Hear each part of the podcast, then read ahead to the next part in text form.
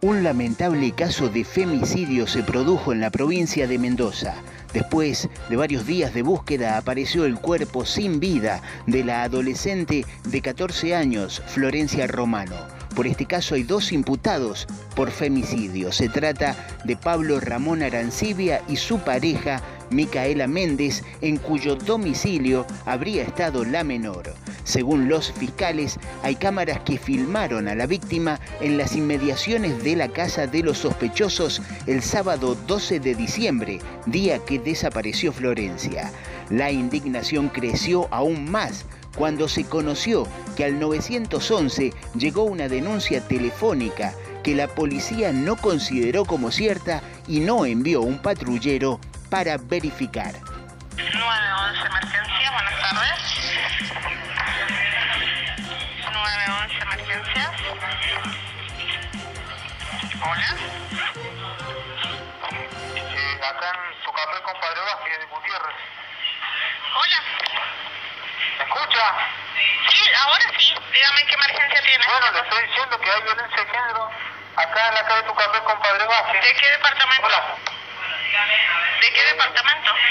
Berra se llama el café. ¿De qué departamento, señor Godoy De Cruz? Gutiérrez, Maipú. Maipú. ¿Cómo se llama la calle? Berra. Está entre tu café y Padre Vázquez. ¿La numeración de la casa? 83. No me figura la calle, señor. Sí, sí, se figura en Golden Más, está señor. ¿Usted es policía o no? Hasta luego, señor. Buenas tardes. El jefe de la policía de Mendoza, Roberto Munives, cuando se lo consultó sobre el llamado al 911, culpó al entorno de la familia por no haber cuidado bien a la piba. El viernes, en horas de la tarde, una multitud salió a las calles de Mendoza convocados por el colectivo Ni Una Menos en un clamor de justicia por Florencia Romano.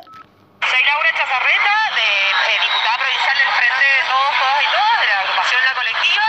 Y bueno, una vez más manifestándonos a partir de que apareció el cuerpo y el asesinato de Florencia.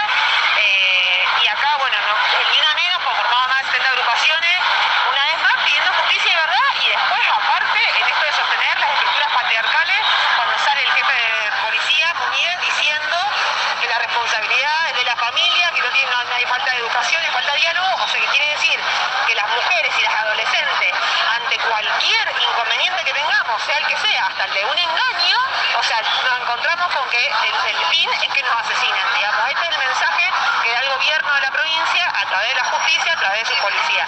Eso para nosotras es insostenible, no hay posibilidad alguna que las mujeres no podamos vivir libremente, sin violencia, sin que salgamos a la calle y nos asesinen. Estamos hablando, hablando de una niña de 14 años.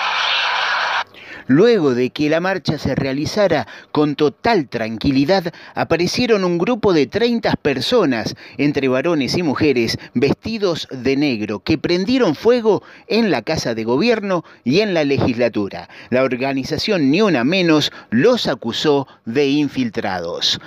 Reportó desde la provincia de Mendoza, Radio Comunitaria Cuyum.